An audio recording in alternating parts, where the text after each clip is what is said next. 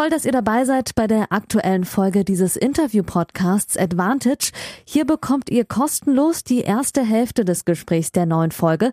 Das Gespräch endet nach der Hälfte des Interviews und das gesamte Interview, das gibt's exklusiv auf der Patreon-Seite dieses Podcasts unter www.patreon.com slash advantagepodcast. Und jetzt viel Spaß beim Hören.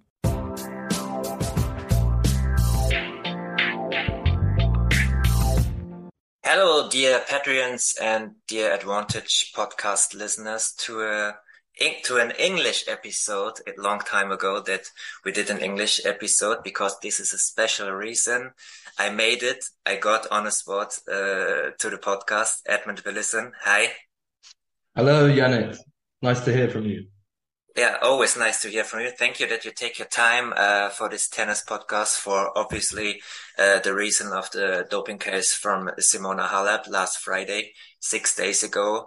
Uh, the former world number one, the news uh, broke out, uh, as we all knew as uh, tennis followers, and especially we both as as reporters and researchers to this topic.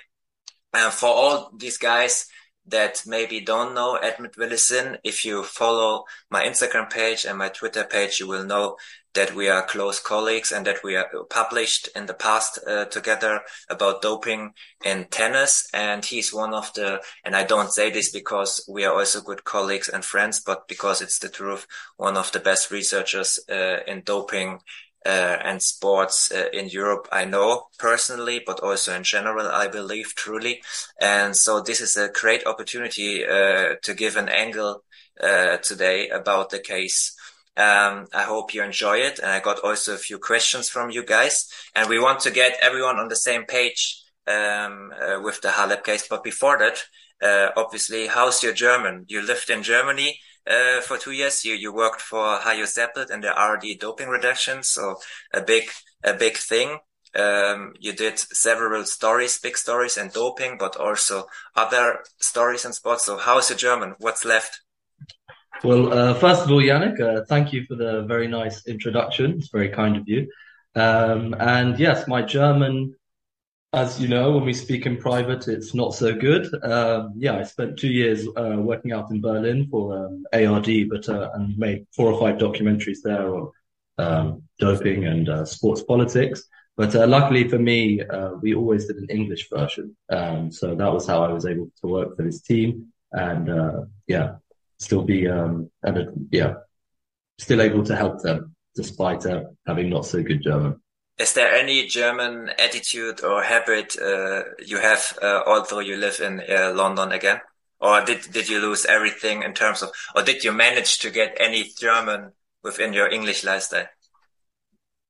Um, no, there aren't many people in London uh, speaking German, so it doesn't come up, come up every day. But um, I always get reminded by former colleagues um, how bad my uh, German is. Um, so that would be the only thing. I'm still in contact with everyone from Germany and they're very good colleagues. Mm. What was your favorite documentation during the time in uh, in Germany? Do you have one in common, or were every everything important? The five uh, several ones. Um, so in Germany, it was probably the last documentary that I did, um, which was in uh, last documentary I did in Germany, which was uh, late 2019, and that was on um, again sports politics, but it was on um, uh, female athletes um, who have high testosterone levels naturally um, and are stopped from competing, and um, some of them felt pressured to undergo surgery in order to continue competing, and we found a few of these girls in um, Africa, and one of them told uh, their story anonymous, anonymously and one of them told it on camera. And yeah, that came out on the ARD, and it was a yeah very difficult project to work on um, because these girls um, very traumatized by it, and um, yeah, quite an eye-opening experience. So I'd have to say that if any of your viewers want to check it out, I'm sure there's still a version on YouTube. It's called, I think, in German, Kämpfen Geschlecht, I think, and in English, Gender Battle.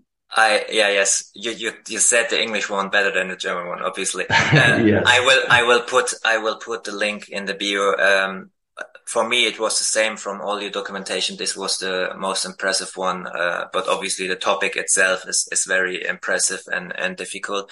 I had the honor to to to to to meet uh, the one woman uh, also, so it was also in terms of how to approach as a journalist and how important it is. But also in terms of mental health, uh, I, I noticed, you know, that I report a lot about mental health, how difficult it is to work for months or maybe a year on a project. Um, yeah, so that was exhausting, but very well done. And I will put it into my bio. But I wanted to give a few personal impressions before we start uh, to talk about the actual topic, but we will start now. Yes, we want to get everyone on the same page. Uh, if you saw, if you follow this podcast and you follow the social media on Instagram and Twitter, then you noticed that I did a few interviews uh, for radio for Deutschlandfunk, and I was also for the first time on national television on Sky Sports uh, News in Germany. Thanks to my German colleague Paul Häuser that asked me to do it, it was a big uh, yeah honor, but also a big uh, opportunity to speak uh, on a on a big occasion. Uh, but if you didn't saw it, we want to bring everyone on the same page, and we start with the substance. Roxadustat. And uh, I explained it in German. Now I give you the honor to explain it in, uh, in English. What kind of substance is it, and how we can, yeah, what's what's the deal with it? Yes. So, um, as we all know, Simona Halep tested positive at the US Open for roxadustat. I think uh, an easier word to refer to it as is uh, Roxa. Uh, that's what it's um, yeah called on, I guess, the black market. Um, and yes, it's a blood doping substance, so it's similar to uh, erythropoietin. And what erythropoietin does is it stimulates the production of red blood cells, and this obviously um, increases the blood carrying, uh, the oxygen carrying capacity of blood. And if athletes take it, cyclists have obviously taken it um, a lot in the past, particularly in the uh, 2000s and the 90s. Uh, it boosts, boosts your uh, endurance hugely. Um, but it's also great for recovery. So if you have a huge, um, you know, cycle ride or tennis match, and then uh, your your red blood cells go down, and if you take uh, roxadustat or uh, EPO, then it will boost your red blood cells. And when you wake up the next day or exercise the next day, um, you will be much better recovered than if you hadn't taken it. Um, so it has a twofold action. It boosts recovery, um, and it boosts endurance so you can take it during, um, training. And yeah, uh, the effect on endurance, uh, with blood doping is in the order of 10%. So in sports where, you know, the margins are 1%, less than 1%. Obviously, taking such a drug, if someone took it for performance enhancing reasons, is obviously going to have a hugely beneficial uh, effect on both your performance and therefore on your career. Mm. Yeah, that's very important to understand. That's what I say also in general. If I, if I talk about the topic, if everyone is fit, if everyone is professional and we are, we are within this margin, as you as you mentioned at one percent, then doping can make the difference. If we both would start to dope immediately now, in our condition, we wouldn't run the hundred meters faster. We wouldn't compete better in tennis. But if everyone is fit, and on this high performance level, then this is a small, small margin and the 1% is very important to know. So good that you mentioned it. Um, Simona Halep's case is referenced at, as the first blood doping case, uh, in tennis uh, officially. Um, as we know, normal blood doping would be you get blood out, you do it in the fridge, and then you later take it in to get more red blood cells, or you obviously know EPO as a drug uh, from from sports like cycling and athletics and stuff. Um, in general speaking, not only in the case uh, for Simona Halep, do you think roxadustat is a substance to support normal blood doping or so that you do normal blood doping and this can help as well? Or is it just that or blood doping? What do you think? Uh, it's actually quite um, a new drug. There have, well, it's not a new drug, but there haven't been so many cases. There haven't been so many cases about it. I think there were two cycling cases in 2016. One involving an Italian cyclist who mm. unfortunately uh, went to have one with many problems in his life. He actually passed. He actually passed away some years later. Um, so no, um, unlike EPO, where many former cyclists have spoken about um, the effect of it that it had on their performance and how they took it no one has uh, spoken about this substance, but um, but it it would seem that it's a substitute um, to EPO, and I understand it has a clearance time of about um, seven days, but obviously that depends on the, the dosage, whether that's going to be longer um, or shorter. So I, I wouldn't be able to answer on um, whether it's taken in addition to to other things because we just haven't had the athletes who've spoken out about it at the moment. And it's worth uh, bearing in mind that this drug is not approved, um, I think, outside of China and Japan. So um, yes, we don't have we don't have patients in England uh, or in Europe who've also taken it. But what is interesting is um, as it's approved in both Japan and China, that's uh, generally a place where drugs are sourced in China, counterfeit uh, drugs, uh, pharmaceutical grade drugs are uh, sourced in China. Um, yeah, illegally on the black market. And uh, I've, I've checked recently, and roxadustat is a drug that you can actually quite simply buy online. Um, so that's I, I found that um, interesting. So I found, in addition to that, I found uh, two sources uh, in the World Wide Web that it's allowed in Germany since 2021, but only okay. only in a medical way uh, for uh, illness with kidneys. Uh, mm-hmm. And uh, I don't know the exact English word, but in a, Anämie is it in, in, in, in German. So it means like illness where you have less red blood cells. So exactly, cool. exactly the, the thing that improves the red blood cells. I also told this, uh, on the, on the national interview, on the national, uh, TV interview. Yeah, but it's quite new. And you also told me, uh, obviously, uh, that's no secret. If I report about doping, I'm in uh, close contact with you. Uh, and we talked about this, uh, last week, uh, that the USADA did some retesting in 2016, where it was a a, a modern drug, not even not even well known, right? As you told.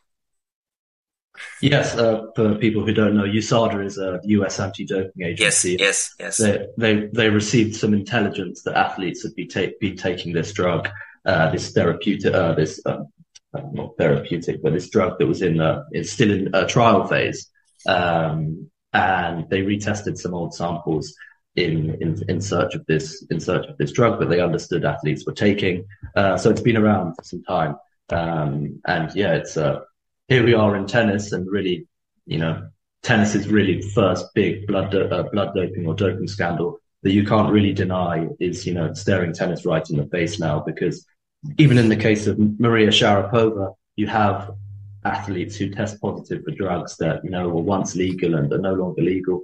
But these drugs, you know, along with maybe synthetic testosterone, when you test positive for this, it really becomes difficult to explain why this is this is in your system because it's not found in um, you know modern medications. It's not in blood pressure medication that sometimes athletes um, accidentally take or say they accidentally took.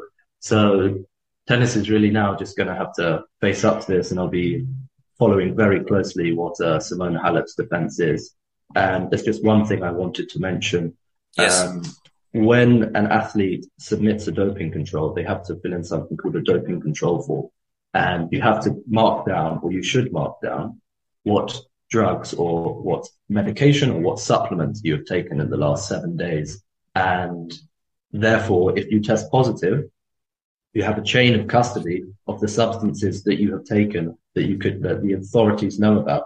So if simply you then have one of those supplements tested and it has the substance you tested positive for in it, then it becomes quickly quite believable that you were a victim of contamination because you've already informed before the anti-doping agency that this is the case. And so I'll be very intrigued to see if Simona Halep does argue contamination whether that whether whatever caused that was marked down um, on her doping control form, because that just really boosts the credibility of the defense when that's the case, because you have a chain of custody. Because often you have athletes getting off saying that their supplements were contaminated, but they'd never said before that they'd been taking these supplements. And then they had the supplements tested themselves rather than indep- independently being tested by the anti-doping authority. And so this is a, an area to look at as this case evolves. Mm-hmm. Yeah, and obviously you mentioned it. Now we are in the range like uh, about Simona Halep's positive test. Uh, a and B sample were positive. She waited until the B. That's her right, obviously, she waited until the B sample was positive. and it's very important to to state that it's on you, it's on the athlete now to prove uh, uh, whether it was on purpose or not. And you gave a lot of examples how how difficult it will be for her. Um, intent doesn't matter. So that's the that's the that's the thing, yeah. It's it's in her it's in her body, and it was tested positive, and she didn't uh, wrote it down beforehand to to summarize. Well, she, she she may have done. We will see. Yeah. Uh, she she may have written down a supplement that happens to have it in it. We yeah we will see with that. But then, we, we then, don't know yet. Yeah, sure, sure. But then it would be quite more, uh, quite more, uh, uh, in a range where it couldn't be maybe officially or public because they would have cleared it, uh, in, in, in a way before it would make, would be made public, uh, as we know Well, from the no- stories, huh? Uh, no, not uh, not necessarily because um, you know uh, with these kind of things, before you're charged with an anti-doping with an anti-doping rule violation, they do check things to make sure there's not an innocent explanation. You know that you don't have a therapeutic use exemption, or there wasn't, you know, that one of the seals on the samples was broken, uh, therefore calling into question the integrity of the sample. When it comes to defending why that substance was in your system, that is done after the charge in the arbitration phase. Um, so that is still to come. Mhm. Uh, it's yeah, you don't really you don't explain away contamination before you're charged with with it. Really, it should be afterwards. Thanks for mentioning it. Um, people that follow me, they know I have a very high, uh, strong opinion about, about doping. And if a, an athlete gets tested positive, uh, I'm not so conservative with it. Uh, as we both know, the tennis world and the tennis bubble, we see a lot of reactions that go straight in the other direction. We have obviously her biggest defenders, her former coaches with Mouratoglou and Darren uh, Cahill.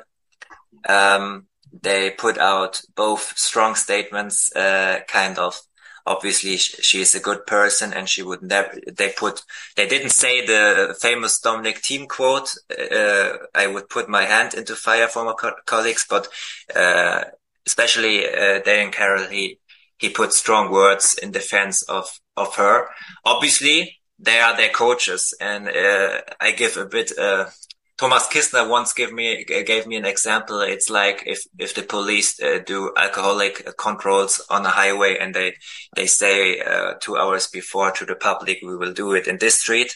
It's a bit similar if the own coaches defend uh, their athletes. Obviously, it's not independent, and uh, I'm a bit I'm a bit disappointed uh, in the way how the um, the narrative is at the moment in the tennis world with that. So I want to ask you to uh, about your personal opinion uh, uh, about Simona Halep and the positive tests. Uh, what are the margins? What what do you believe today, end of October? Um, well, yes, as as you mentioned, she's obviously going to be defended by her former coaches or her current coaches because obviously when someone tests positive for such a serious substance, you know, you then look to who is the coach and who is the doctor. So, you know, it's no surprise that uh, the coach is going to, um, yeah, support their athlete. Um, and also, this doesn't necess- this doesn't apply necessarily to the Halep case, but the former uh, director of WADA, uh, former president of WADA, uh, Dick Pound, said that no, in his book, he said that no coach if their athlete's doping, cannot know that their athlete's doping. And so I always bear that in mind when I, I hear coaches, if, you know, because there's obviously, when you test positive, always the chance that the ath- athlete was, um, intending to cheat. And then sort of where do I uh, think we're at right now? Um, yeah, as I said, sort of tennis is faced with its, it's just, you know, doping is, is here. It's, it's staring it in the face really for the first time in a way that's not not not avoidable in any way. And it's been quite telling that uh, no um, tennis players have sort of spoken out against Halep. And yeah, you know, she's a she's a everyone says she's a very nice person, and everyone's almost working back from that. Oh, because she's a nice person, she can't have doped. But we have we have our evidence here already. We need to we need to work back from this. There is a positive test, so you know, and you know, you're not you're not a bad you're not necessarily a bad person if you don't. We all work in very uh, high pressure environments, some more than others, and you know, it's doping is just succumbing to succumbing to pressure. Um, in general, it's succumbing to pressure by athletes because they want to win and they're in incre- incredibly competitive environments where there's a lot of money. And sometimes, you know, whether it be a boxer or a footballer or a, or an athlete, they're faced with, oh, you know, I I'm not winning here, and I keep on falling at the last hurdle, or I'm not even getting onto the world stage. Am I going to have to go and look at being a you know a bank teller, hmm. or maybe I should just you know speak to some of my fellow athletes and see if there are other avenues I can take to enhance performance. So yeah, tennis is tennis is going to have to to face up. Yeah, definitely. Uh, I also tweeted the same uh, a few days ago that you don't have to be a bad person or an asshole to be a doper. Maybe you just live uh, live in an environment where you're forced to dope or you're not good enough to dope. Uh, in general speaking, here. Yeah. Uh, so yeah, uh, to close with the Halep facts, uh, what will happen now? I mean, uh, we both worked uh, on cases. Uh, I did it last year with a with a case I'm not allowed to talk about right now due to legal reasons. Um, I hope I, I can do it on a on a later point in in this podcast. But yeah, she will now have a fair a fair. Um, what's the English word for it? A fair. Uh, she will have a she'll have an arbitration with uh, yes. an independent arbitration outside of uh, the ITF. Yes. Um, and the ITF will present, or it's now the ITIA, which is the independent testing agency, independent in quote marks, um, who is running tennis's anti. uh, independent, which is running uh, tennis's anti-doping program, and so they will both go to arbitration, and they will both have lawyers, and the ITIA will put forward their case, and uh, Simona Halep will put forward her put forward her case. And her first step is to show that she did not intend to cheat, and then her first step is to find the source of this positive. And then, as I said, it should be quite straightforward if everything has been marked down on the doping control form where to look for that because it didn't come from the water supply. Mm. Uh, to educate everyone who is not uh, involved in uh, doping reporting on a daily basis. We have now the ITIA as a new uh, independent, as you uh, said it, uh, thing that is new since last year. Before the ITF uh, did it on their own and had an independent panel uh, last year in the case I worked on.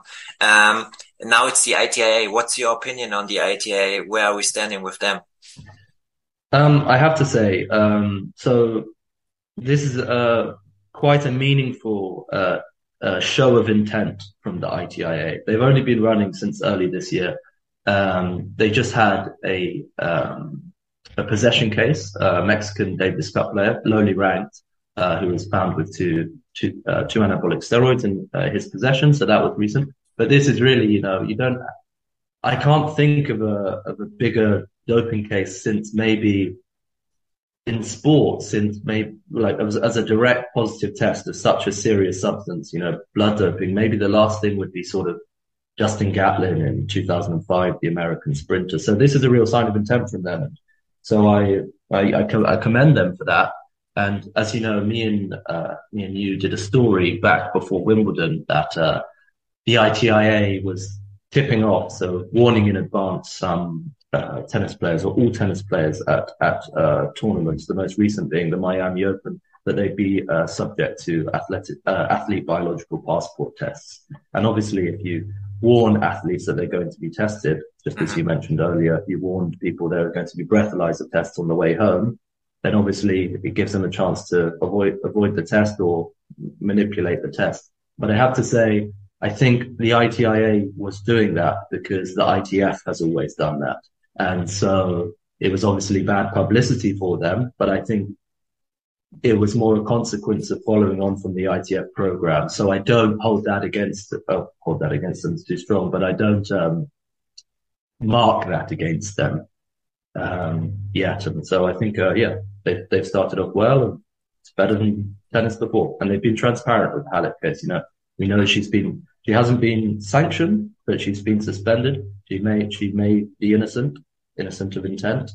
Um, so yeah, hats off to the ITIA. What do you think about Nicole Sapstead, uh, that was former leading the UK there and now, uh, so the British anti-doping agency and now is head of ITIA? So yeah, just to your viewers, Nicole Sapstead, yeah, she's the former director of UK anti-doping and she was the former uh, chief operating officer.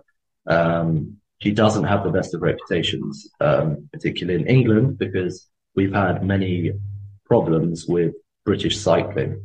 And in 2011, a British cyclist tested positive for an anabolic steroid and when Nicole Sapstead was the chief operating officer, they then allowed um, uh, British Cycling to perform their own doping tests to make sure that, or to, you know, the British Cycling said to make to understand how this athlete tested positive. But obviously, you know, whether it's contamination for them to find out. But obviously, um, the more uh, concerning uh, narrative or theory would be British Cycling was um, wanting to perform their own tests because the athlete was cheating and they didn't want them to test positive again. And uh, WADA found that UK anti-doping's um, behaviour, their actions, you should never let athletes do their own drug tests, obviously, um, were against the WADA code. And so Sapstead was there then. And then there was a scandal in 2015 and there were some, some leaked emails of 2016 and Sapstead was emailed another someone else in sports saying, "Oh, we will try and keep the media attention away from this in the lead up to the Rio Olympics because it's not it's not good. This bad this bad um yeah this bad bad attention. Um, so she doesn't have the best of reputations. Um, and yeah. And now now she's responsible for match fixing and doping uh, in the tennis sport. Uh, yeah, as you as you as you mentioned, uh, we had our big story out uh, uh, shortly after the French Open about the biological blood passport testing. We know from three tournaments that there was uh, announced testing three or four days prior to the test, and just that to get everyone on the same page. What is so difficult with uh, with this kind of decision? It's like if you are a pro if you are high in the rankings, if you earn good money, if you can work with a doctor together and you intend to dope, then this is a very big help um, to to prepare before the blood testing in a sport where we have in general very low blood testing numbers. So, and this is why uh, after we published the story, I got a lot of questions uh, and a lot of understanding questions. What you have to understand is that we have urine samples a lot of urine samples in in competition testing uh, and out of competition testing. Uh, very very low numbers in blood testing and in competition testing. Uh, as you know, uh, Edmund, in 2021 we only had two samples of blood testing in competition. In competition mean uh, during a tournament, after a match, or 24 hours before the start of the tournament. And then there's the biological blood passport since 2013 or early 2014 in tennis, where they collect blood samples to get a view on your what's the English word for it on the average. So, yeah, they uh, collect um, blood samples from players to build up a profile over time of their. Yes. It's called their blood passport, and they the goal of this is to try and detect abnormal variations in an athlete's blood passport, their blood values, um, that, and then looking deeper and asking them for explanations to find out whether um, these abnormal variations were natural, caused by an illness, or a consequence of blood doping. Yes, good that you explained it. And in this uh, uh, biological blood passport, we we found out uh, for our work that there were three tournaments, two slams within these three tournaments that they get uh, advance notice three or four days before that. We also got criticized a lot from players on Twitter. We did. Uh, yes. We did. Andrea Petkovic uh, in okay words. So she was uh, she, she was she she used uh, no offense words or something like this. The other one, uh, Madison Keys, was a bit more st uh, straightforward with that. Uh, you did a major uh, uh, thread on Twitter about that. Um, do you think, like, when now we have this case with uh, Simona Halep, this is kind of a game changer, or will it be like every time something like this happens, we we talk about it a few days and weeks, and then everyone goes on as planned? Um, yeah, one thing on the Madison Keys. Yeah, please, I, please, you can, you can, you, you can uh, answer this, obviously. I uh, after we received that um, response, um, loud response uh, from her, I just typed into Twitter her username followed by doping, and I, I noticed that was her first ever tweet on doping, which I uh, found, uh, I guess, I mean, yeah, someone, yeah, you make of it what you want. Um, but yeah, so I found that interesting. And, um, yeah, whether I think what I think the reaction will be, um, now to the Halep case, uh, I would expect, uh, quite a bit of silence now. You know, if someone was going to speak out, I guess, uh, I guess we would have already had it. Um, you know, we've already had tennis tournaments, right? And we haven't seen any examples of anyone being uh, maybe. Yeah, I think, I think, I think, as a tennis reporter speaking, uh, if it would be uh, around the slam, the situation would maybe a bit difficult, but uh, at the moment there are regional tournaments with a lot of local reporters on site and not so much the diehard tennis reporters. And without dropping names, but the diehard tennis reporters are not known as the most criticals. So the, the less, the less critical tennis reporters we have, they are just at the slams and maybe at the Davis Cup or something. So this is kind of, this is kind of the story. Uh, I would have put questions on it. Uh, I'm sure you would have. Yeah. um, but yeah, that's the situation. But uh, yeah, I'm a bit scared about the situation, uh, what will happen in the future. I mean, we had Jim Courier speaking about it in 1999 at the Australian Open, uh, about that blood doping as a problem in tennis. And now, uh, 21 years later, we have the first uh, ever blood doping case and the critical, uh, people, they say, look, this is not a problem. So it's the first case in 21 years, but, um, we want to speak a bit about numbers before we speak about other cases uh, in testing. Um, why is there only one doping case uh, related to blood doping in tennis if it's a if it's probably a problem? Um, well, generally, I yeah, generally there's not been any tests. Um, you know, from when Courier said that in '99 to 2012, there were very few um, uh, tests for EPO for blood doping in tennis. And if I remember co- correctly, uh, in 2012, which was the year, um, it's always a good year because it was the year the top four always won. They all won a slam each. Uh, there were 36, um, I think 36, but you have to check on that. Somewhere between 30 and 40, I believe. Um, you can find it on the, the WADA website. Um, 36 out of competition EPO tests. And this is out of competition is when these athletes are going to take, take this drug. And, um, you know, if there are only 36 cases, that means, you know, 100, 100 players, but this was across men and women, then you're basically not being tested out of competition, um, for EPO. So you're not going to catch anyone.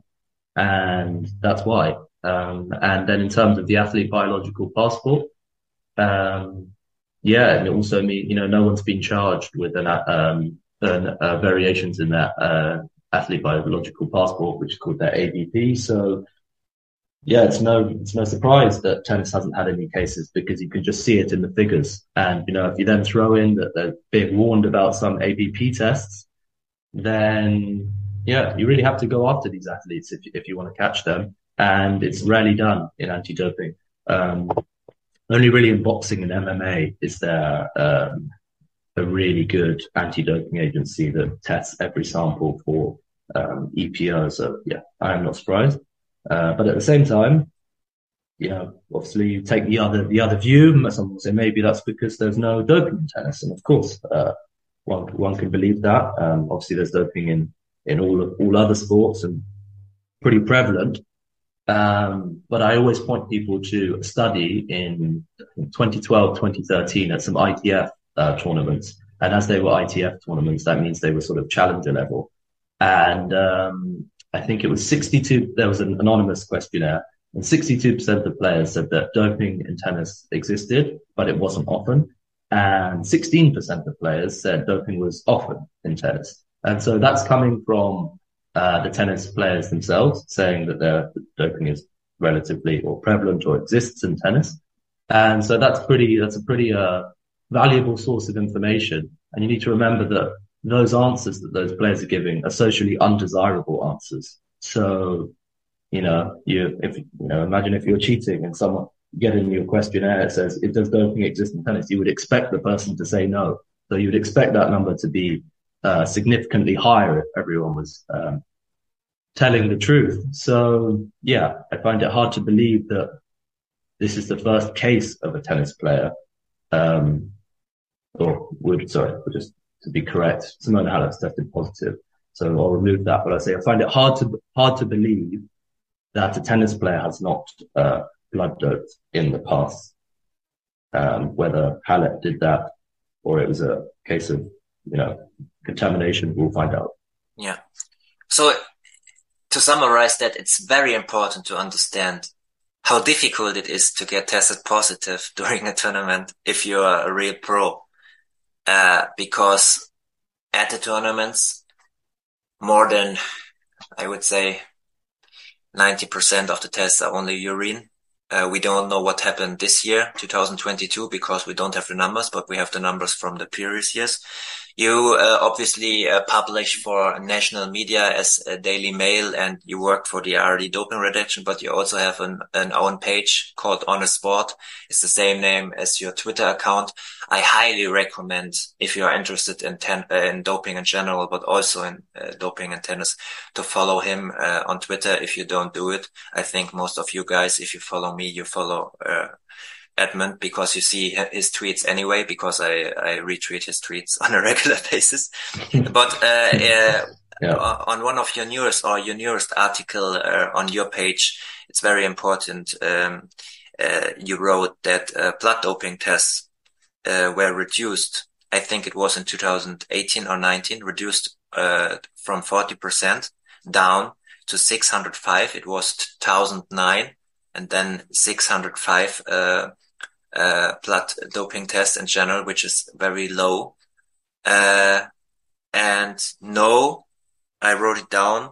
No from the 156 positive tests during tennis between 2013 and 2019 were with EPO, EPO, right? Yeah. Yes. Um, yeah. So yeah, to add on just to finish, I guess then yeah. the, the point you've raised to finish the last question. Yes. Since 2018, um, the ITF reduced the amount of tests for EPO by 40%. Uh, we'll see whether that's still the case when the new numbers come out. Yeah, so that's another example of why it's, you know, there are less, there aren't as many cases as, as maybe you would expect. Um, and I asked the ITF about that and they said, uh, the reasons for our test, our testing, yeah, the, the way we go about our testing is confidential, or the reasons behind that our method of testing is confidential. Um, and then yes, so the article that is on my website, um, honestsport.com, um, I went through all of the WADA statistics to find out because they're public how many uh, positive drugs tested. Um, and that's important, by the way. That's important. They are public. You have to work and if you look into it, but you can find out a lot with open source. Yeah, yeah, yeah, yeah. If you just, yeah, if you spend the time to go through it. And so the only available data was between 2013 and 2019. Um, and there were 156 positive drugs tests. And I don't, and I think, and only 34% of those positive drugs tests led to, um, uh, sanctions. And yes, many 34. of those, yeah, uh, yeah, 34%. And many of those cases were never, the ones that didn't lead to sanction were never made public. And uh, I think in one year, it was 2016, there were 17 cases in which a tennis player tested positive for, yeah, for doping substances. But then they were cleared after arbitration. So they were charged and then they were cleared after arbitration and it was never, it was never made public. And transparency is always key um, in anti-doping. You know, transparency and integrity from these anti-doping authorities go hand in hand. And so it, you know, you do wonder if those public, if those cases had been public and the, the point of which they were charged and us, we all knowing that there was then going to be arbitration was going to sort of play out in the media, then maybe some of those sanctions would have led to, um, yeah, to, to ban, uh, maybe some of those charges would have led to bans. Um, and so, you know, that's what's good about the ITIA with uh, Simona, Simona Halep is, you know, we now have the charge, there's transparency, everyone knows, and it can play out from here. Mm. Because, because, because these cases that don't come out, obviously it just makes everyone think, who were they? Why did they get off? Should they have gotten off? Should they have gotten off with no ban whatsoever? Because we have to remember these athletes weren't even banned for, you know, a month or two months or three months, or they weren't even given a public warning. So how can so many players be testing positive um, when they all they say all the time is how professional they are and they check everything they take. And if 32% of positive tests or 34% of positive tests are leading to not uh, only leading to doping bans, then that means that anti-doping in tennis is either doing more harm than good. It's catching more innocent athletes than than than athletes who are cheating, or many athletes who are cheating are getting off despite being caught, and so not a good situation both ways after six years as a journalist in pro sports and especially in tennis, I would argue that it's more the second opinion than the first opinion. Uh, speaking with my private opinion here and after several cases I worked on. Um, that being said, I want to uh, talk, we, we talk now about numbers and difficulties in testing, but we also have names that uh, are tested positive in the past years, especially women were tested positive. Obviously, we had Maria Sharapova is the biggest name, but there are also cases I know you know a lot about. For example, the Brazilian uh, female player Haddad Maia, which plays very good tennis, especially this year, not only in doubles, only in singles. And she was tested positive for two substances in 2020 and got a reduced ban maybe you want to give a big picture about that because I think the problem in tennis, uh, my opinion is that with that kind of players that are within the top hundred, hundred, but not so popular, it's not so much common sense what what's actually happened and how she get away with it, maybe. Yeah, so this is a topic I know well, these Brazilian cases, because I made a documentary in 2018 about doping in Brazilian football. And there are many of these contamination cases. And so Beatriz Haddad Maia uh, tested positive for two SARMs, uh, ligandrol and ostarine, and they are like anabolic steroids, but they have less of the negative effects, and they're they are they're they're only available on the black market. Um, well, at least ligandrol is only available on the black market. But there were other cases. There was um, Marcelo Demoliner. I think it's Marcelo Demoliner or Marcel Demoliner. He's a Brazilian um, uh, doubles player. Yeah. Bellucci, Bellucci, Bellucci, Thomaz Bellucci. Yeah. Yes. And there is. Uh, he's former. He's former top thirty, by the way. Uh, yes, and there's uh, Nicolas Jarry, who's Chilean, Chilean, but his defense was because of contaminated supplements in Brazil. And then there was a very young girl, 16, I think she was called Camilla, Camilla, sorry, I forget the uh, second name. Um, and she got caught for two SARMs as well. I think one of them was the same ones that had it applied. So that's a lot of cases in a very small, you know, group of people. I think uh, Demoliner and Bellucci both tested positive for a diuretic that can mask the, the same diuretic that can mask the um, uh, presence of other banned drugs. And they tested positive very near to each other. They're doubles partners and they have the same biochemist. And it was very interesting. So they were cleared because um, you know, apparently they had uh, contaminated supplements, same reason why uh, Haddad Maia and Jarry were cleared. And they all said they got these supplements for what you call uh, compound pharmacies, which they only have in Brazil, which is where you have some supplements made and they're made from a raw batch. So they have different vitamins in them and they make them there in the pharmacy. And uh, you know, in your head, you think, okay, if they're making them there, there can be, there can be contamination.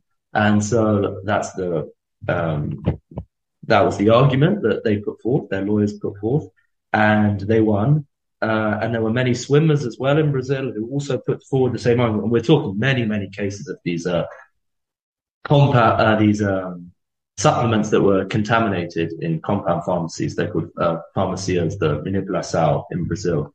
But I went around to some of those pharmacies for, for another for another case. And, yeah, so that's uh, important. that's important to know. Uh, he, uh, Edmund was in Brazil, so yeah.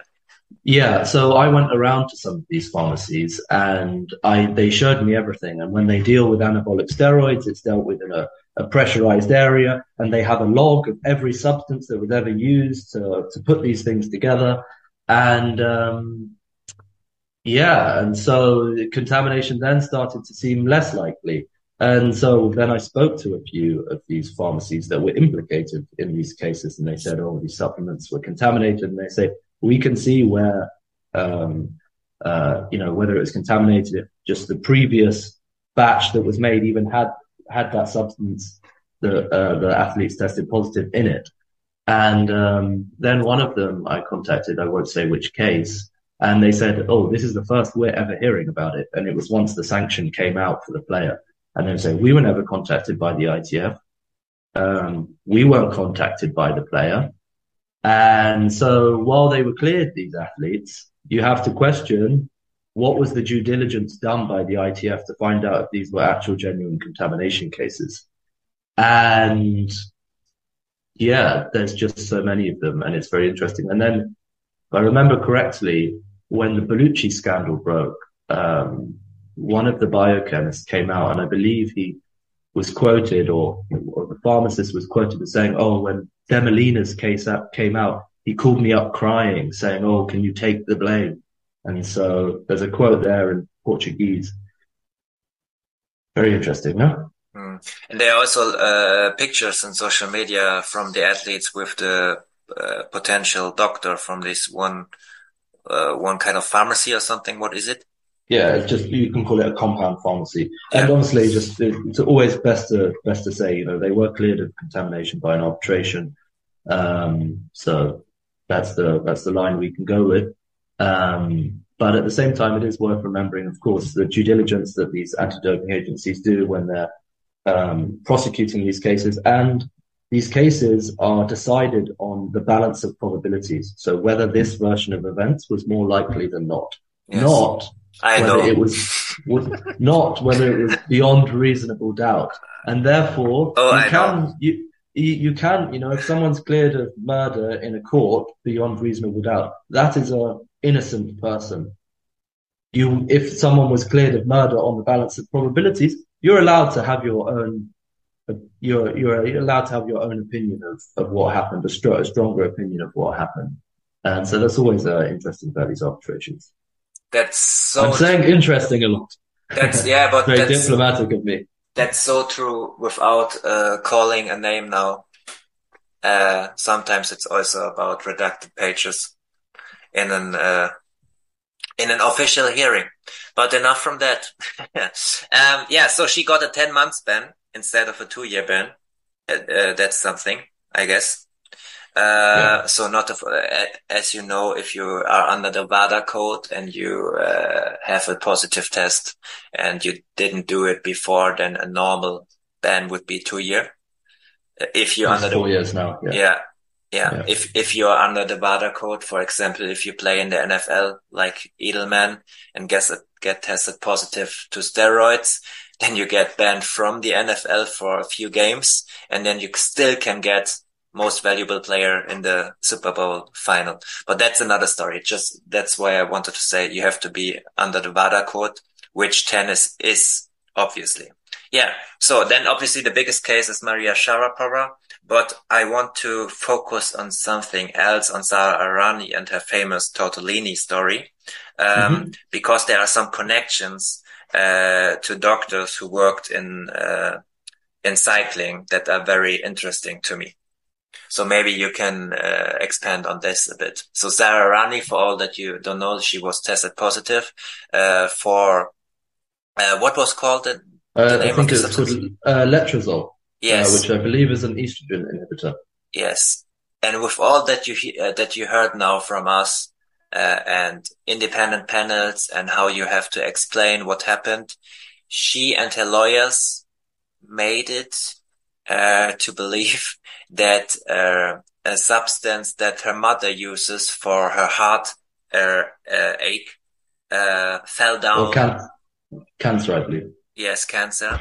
It fell down into tortellini during cooking, during a soup, a tortellini soup. And she got a reduced ban as well, which is, uh, yeah, maybe the, the most funny story. It isn't funny, obviously, but the most funny story we have in the last years. But the connections from Sara Errani are quite uh, interesting, I believe.